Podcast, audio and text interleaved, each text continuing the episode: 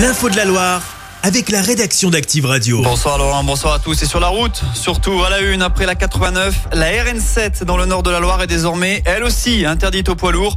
Lorsqu'ils arrivent de l'autoroute en provenance de Saint-Etienne, les conducteurs des camions de plus de 7 tonnes 5 sont invités à faire demi-tour ou alors stationner sur l'aire de la Loire. Conséquence, évidemment, de la neige. Le département est en vigilance orange au phénomène. Les autorités recommandent de limiter les déplacements puisqu'en plus des flocons, c'est désormais le gel qui va venir compliquer les choses. 10 degrés ont été perdus en quelques heures dans la Loire.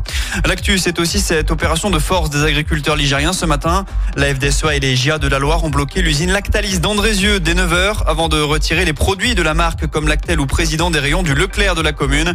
Ils dénoncent un profond désaccord et des négociations qui n'aboutissent pas concernant le prix du lait. Autre mouvement de contestation, celui des policiers. La raison, les JO de Paris qui se profilent. Gérald Darmanin a annoncé que les fonctionnaires pourraient ne pas prendre de vacances à certaines dates précises. Sécurité oblige. Chez nous, des matchs de foot se joueront dans le chaudron. Un rassemblement régional était organisé à Lyon en début d'après-midi et les policiers demandent une prime allant jusqu'à 2000 euros par agent. Il avait plus d'un gramme 7 d'alcool dans le sang. Un homme a été interpellé avant-hier sur les coups de midi, place Fournéron à Saint-Etienne. Il a percuté une voiture avec son propre véhicule avant de prendre la fuite. Il a finalement été arrêté et placé en garde à vue. L'accident a fait un blessé qui a été évacué vers l'hôpital Nord. 78 chars César commandés par le ministère des Armées pour être envoyés en Ukraine. Ils vont être fabriqués à Bourges, mais également à Rouen. L'annonce a été faite par le député de la Loire, Antoine Vermorel-Marquez. L'élu annonce des retombées économiques et donc des recrutements. La commande se chiffre à 300 millions d'euros.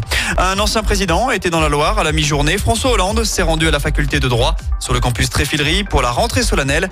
Il a notamment présenté son dernier ouvrage Bouleversement, un livre qui propose une ligne de conduite face à la nouvelle donne géopolitique. Et puis on termine avec un petit mot de tennis. La belle aventure australienne est malheureusement terminée pour Hugo Grenier. Le tennisman de Montbrison, 178e joueur à l'ATP, a rendu les armes au deuxième tour de l'Open de Melbourne.